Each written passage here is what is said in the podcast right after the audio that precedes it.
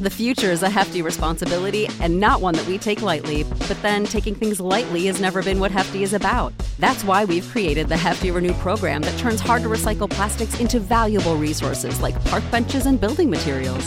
To participate, simply fill up an orange Hefty Renew bag with accepted items, tie it up, and drop it in with your regular recycling. That's it, it's that easy. It's time to rethink recycling with Renew. Particular valued resources may vary by geography. More info available at heftyrenew.com. ¿No se merece tu familia lo mejor? Entonces, ¿por qué no los mejores huevos? Ahora, Egglands Best están disponibles en deliciosas opciones. Huevos clásicos, de gallina libre de jaula y orgánicos de Egglands, que ofrecen un sabor más delicioso y fresco de granja que le encantará a tu familia. En comparación con los huevos ordinarios, Egglands Best contiene la mejor nutrición como 6 veces más vitamina D, 10 veces más vitamina E y el doble de omega 3 y B12. Solo Egglands Best. Mejor sabor, mejor nutrición, mejores huevos. Visita egglandsbest.com para más información. Criminólogos dicen que no existe el crimen perfecto. Lo que existe es el crimen mal investigado. Siempre, en cualquier investigación, aparece una pista clave que lleva hacia el asesino. Encontrémosla juntos, repasando este caso abierto. Hola a todos, mi nombre es León y en cada video repasaremos todos los detalles de los más terribles casos criminales. Antes de empezar, no te olvides de suscribirte y dejar tu me gusta para que puedas seguir trayéndote el mejor contenido de investigación. Recuerda también activar la campanita, ya que estaré subiendo videos tres veces a la semana. Empecemos. El caso de María Cash.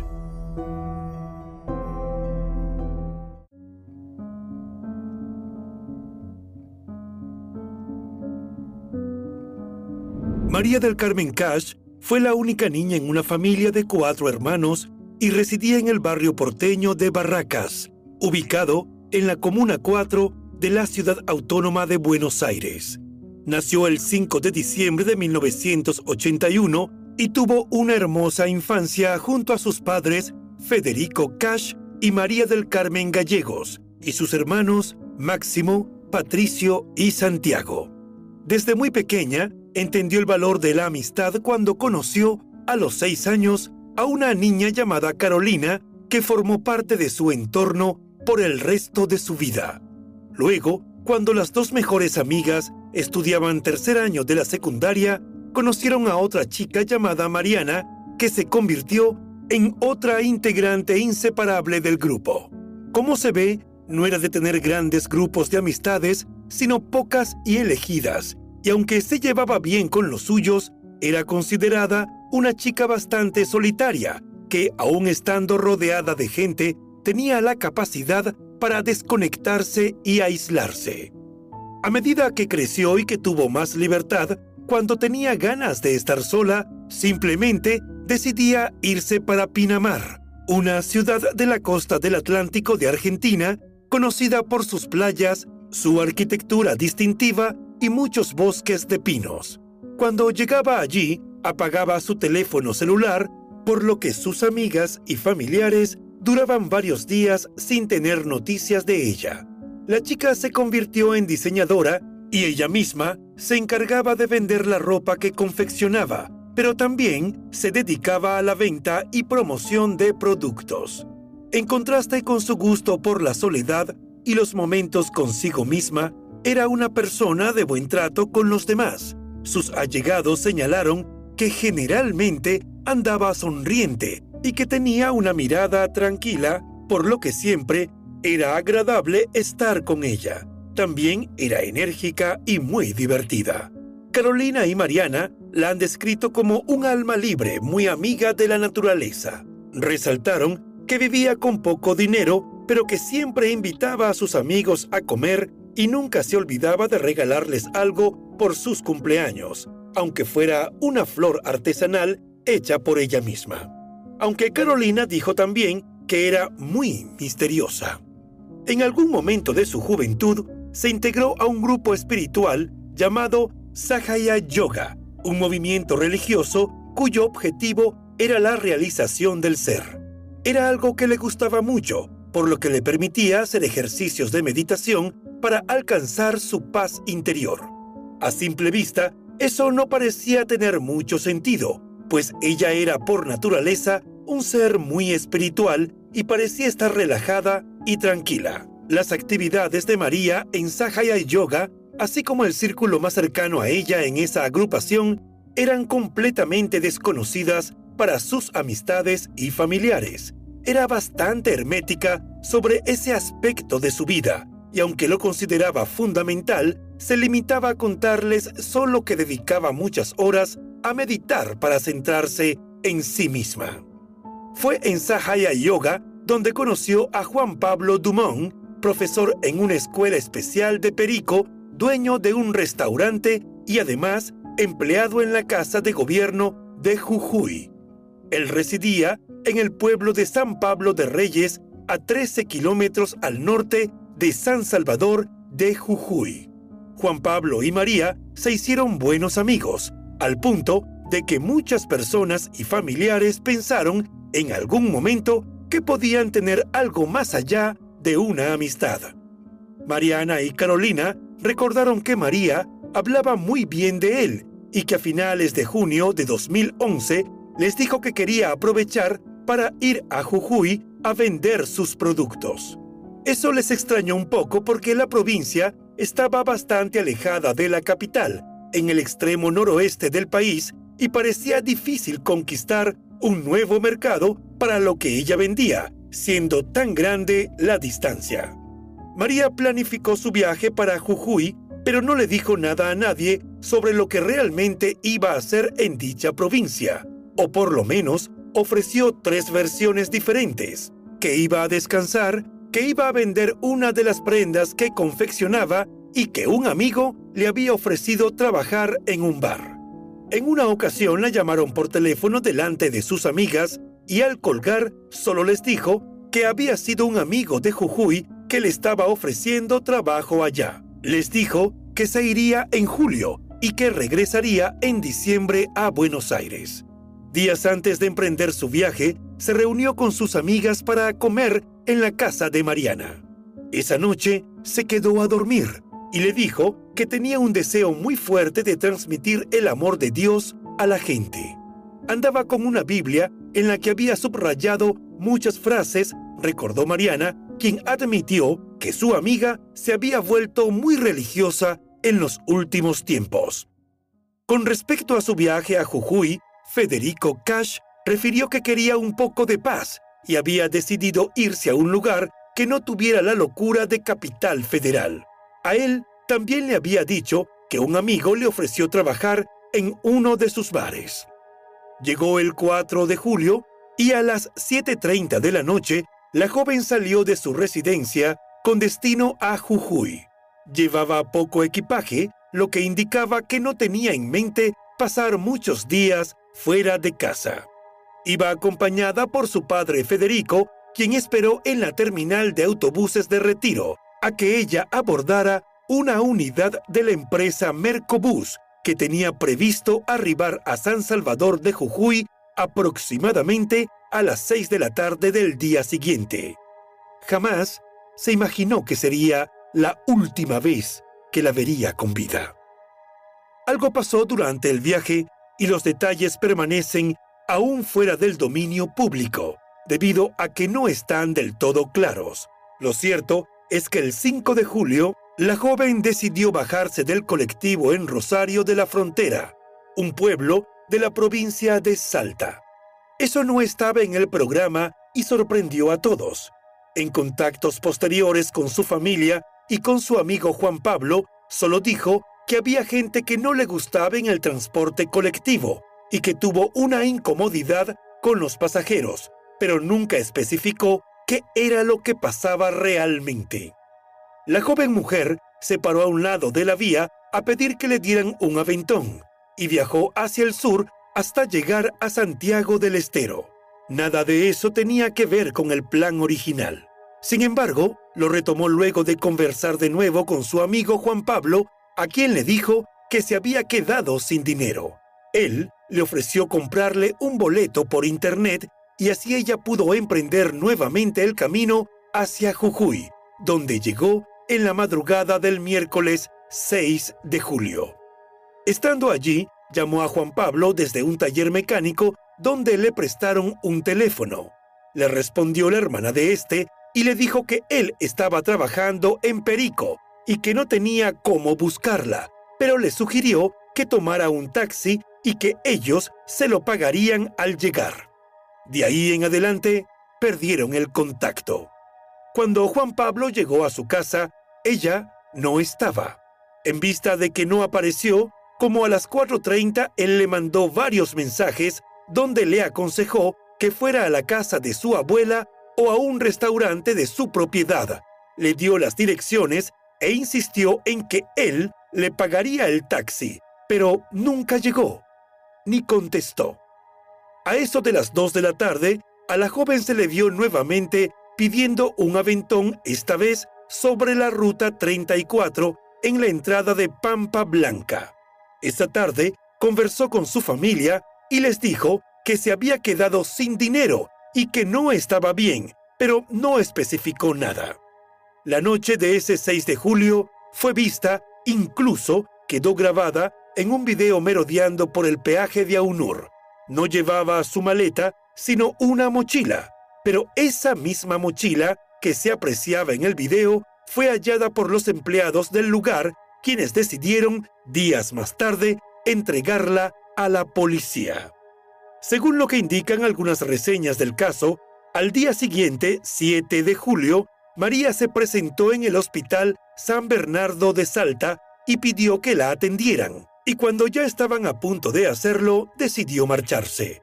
Algunos testigos declararon que la chica parecía desorientada, como errática, como si no tuviera claro para dónde iba ni qué iba a hacer con su vida. Se veía un tanto desaliñada. Lo cierto es que sí logró verse como un médico neumonólogo en el centro de San Salvador de Jujuy. El doctor Jesús Virgilio Chuquisaca le cobró 100 pesos por la consulta y le mandó medicamentos para un problema respiratorio. En contraste con lo dicho por quienes coincidieron con ella en el hospital, el neumonólogo dijo que estaba perfectamente lúcida, aseada y arreglada. Esas versiones antagónicas resultaron todo un desafío para los investigadores. Ese mismo 7 de julio se fue para Salta. Un transportista que ya la había visto el día anterior en Pampa Blanca, Jujuy, confirmó que volvió a verla caminando por la calle Las Heras en el centro de Salta. Una señora también la vio por la misma zona buscando un local de artesanías que tenía un gimnasio en el primer piso. Pasadas las 5 de la tarde, desde un centro de conexiones de Internet en esa ciudad, la chica envió un correo electrónico a sus hermanos pidiendo sus números telefónicos. Les dijo que quería volver a Buenos Aires y que había perdido todo. La comunicación se cortó y la familia quedó preocupada. Enseguida decidieron reportar la desaparición y radicar la denuncia en una brigada de Salta. Desde ese mismo lugar, escribió a su amiga Mariana y le solicitó un contacto en esa ciudad. Quizás, temiendo lo peor, Federico y uno de los tres hermanos de la chica, Máximo, decidieron viajar en auto hacia Jujuy, pero por supuesto no lograron ubicarla pues ya se había ido de allí. Todo indica que el 8 de julio en el peaje Aunor, María se subió a una camioneta que tripulaba un productor y ex concejal de la localidad salteña de Camposalto de apellido Casa Urano, quien la llevó hasta la rotonda general Güemes. Allí la chica volvió a pedir que la llevaran y consiguió que un camionero la trasladara hasta el peaje de cabeza de buey de la ruta 34. Quienes la vieron allí aseguraron que estaba como dopada se bajó en el paraje de la difunta Correa, un sitio de peregrinaje religioso, y fue vista en las cercanías del santuario a eso de las 4 de la tarde. A partir de ese momento, nada más se supo de ella.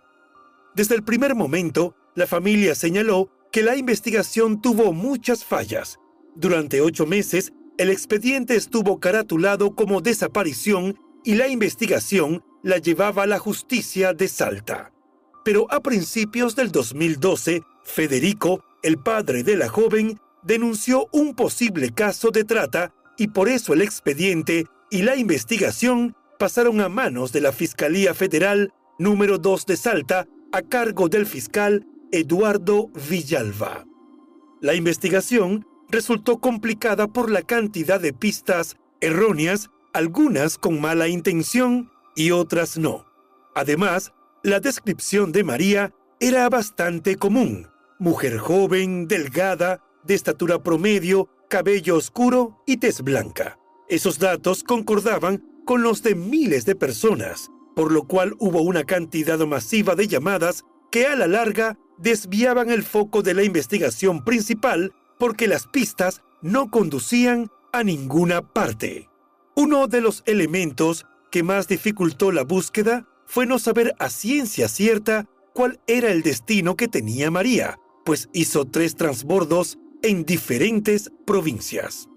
Hubo allanamientos, decenas de interrogatorios, consultas, inspecciones, todos infructuosos. Además, hubo dos grandes rastrillajes en la zona de cabeza de buey y en la ruta 34, tratando de descartar que la joven se hubiera metido en el monte a pasar la noche o en todo caso que fuera víctima sobre la ruta de algún tipo de delito. También se pensó que pudo tomar otro transporte colectivo y dirigirse a otro lugar del país. Con el pasar de los meses, la hipótesis de la trata se fue desvaneciendo. La edad de María no encajaba en el prototipo buscado por los criminales dedicados a la trata de personas, pues mayormente prefieren adolescentes o mujeres mucho más jóvenes. Aún así, nunca quedó descartada del todo pero también comenzaron a poner el foco en la posibilidad de un brote psicótico. De hecho, en el expediente de los testigos la describieron como mal vestida, desaliñada, como perdida, bajaba y volvía a subir de autobuses, pedía aventones y que ella misma extravió sus documentos.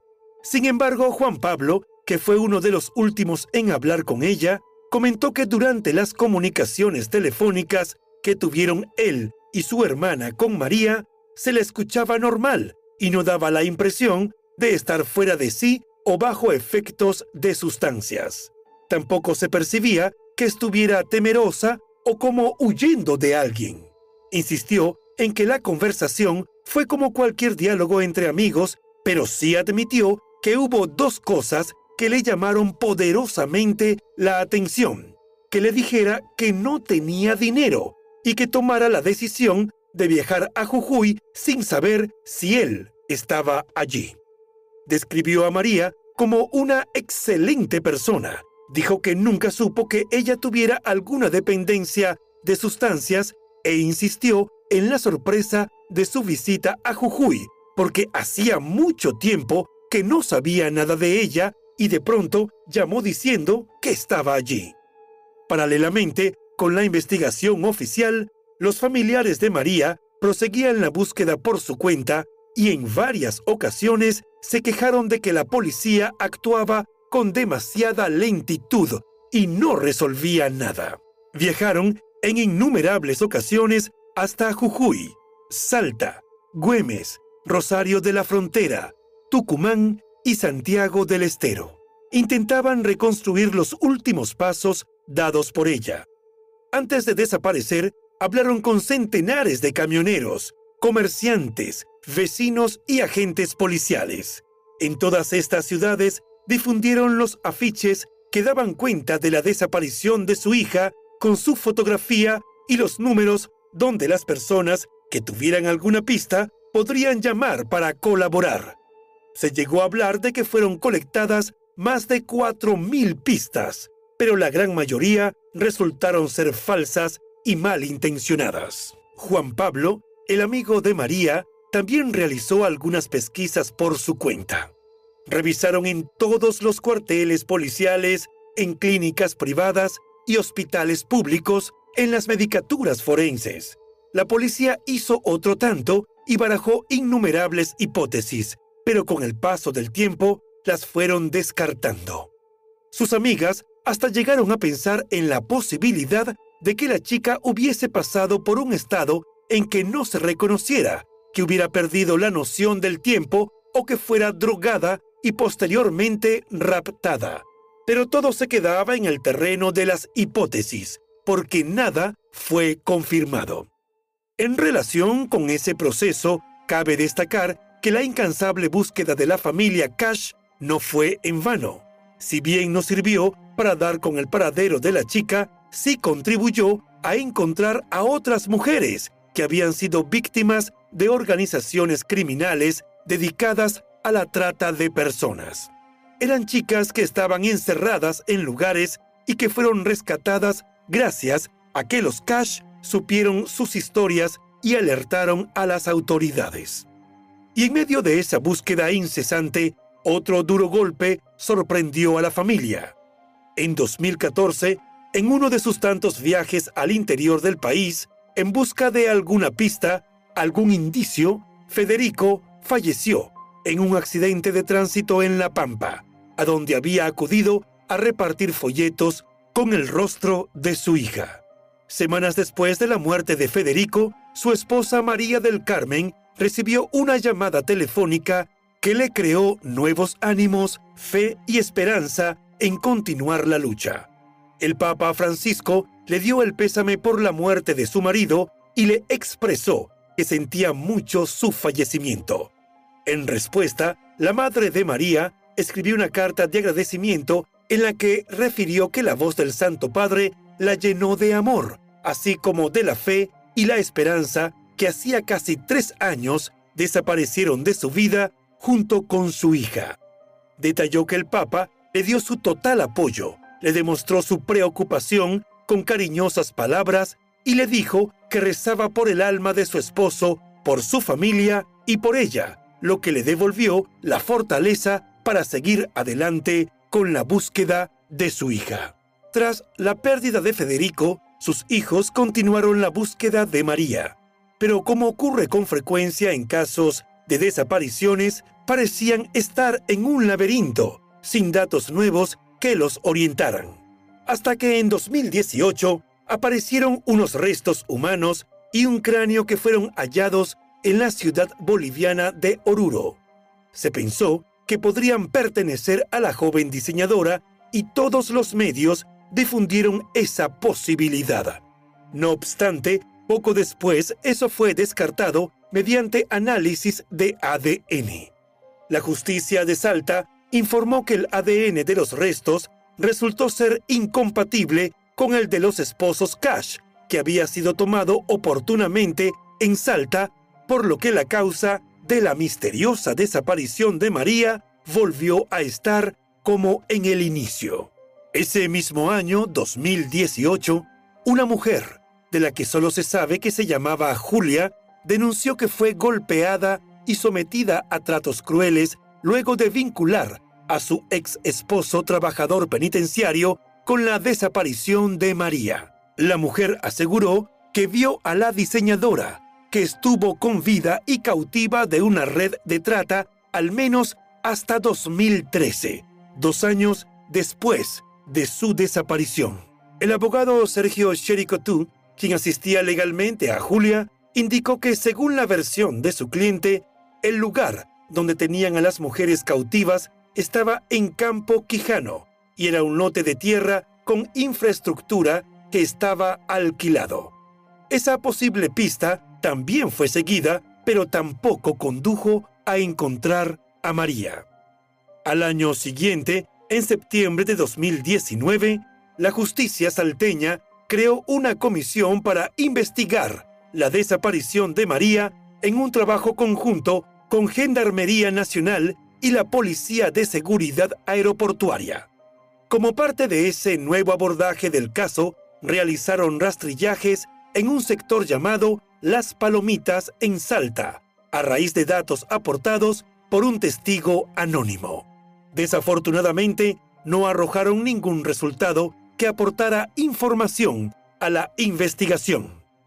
En noviembre de 2020, se presentó una imagen actualizada de María Cash con técnicas de proyección de la edad, realizada por peritos.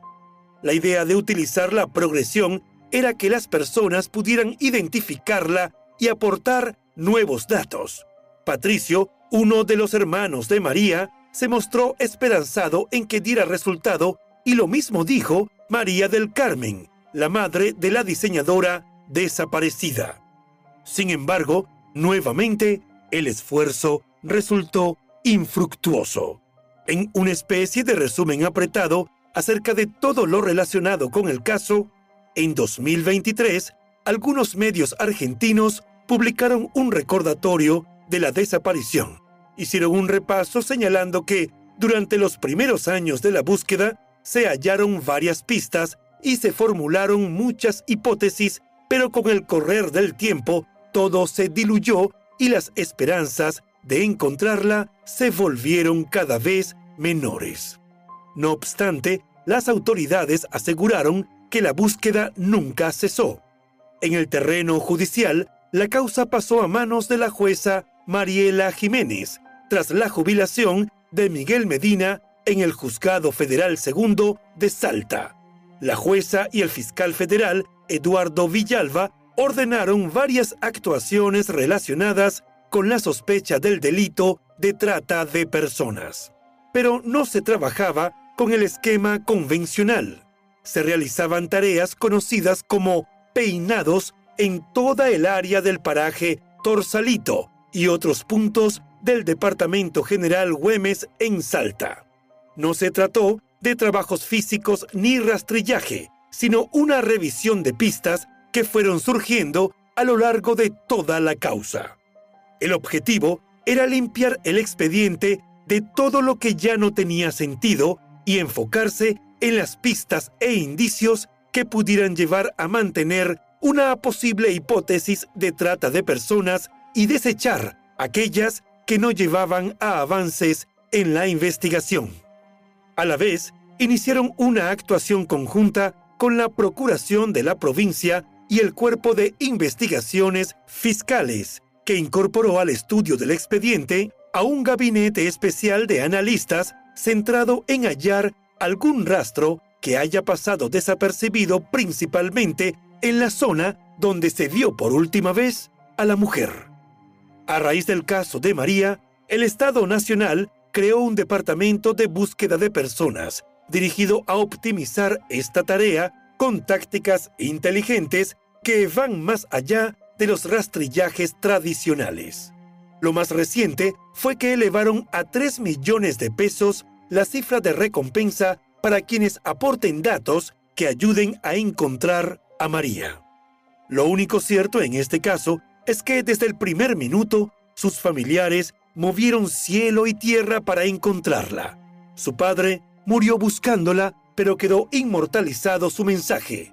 Le pidió a la sociedad que nunca dejen de viralizar la foto de su hija.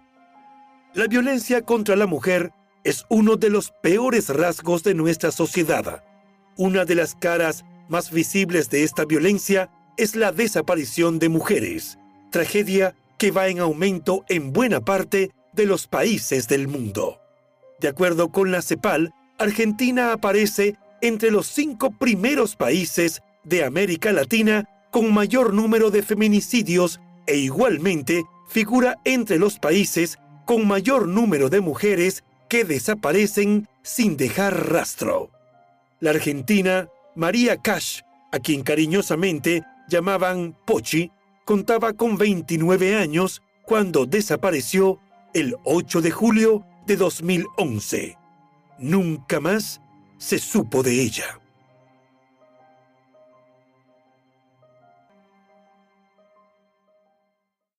¿Te preocupas por tu familia? Entonces, ¿por qué darles solo huevos ordinarios cuando pueden disfrutar de lo mejor? Eggland's Best, los únicos huevos con ese delicioso sabor fresco de granja, además de la mejor nutrición, como 6 veces más vitamina D, 10 veces más vitamina E y 25% menos de grasa saturada que los huevos regulares, además de muchos otros nutrientes importantes. Así que, dales los mejores huevos. Eggland's Best, mejor sabor, mejor nutrición, mejores huevos.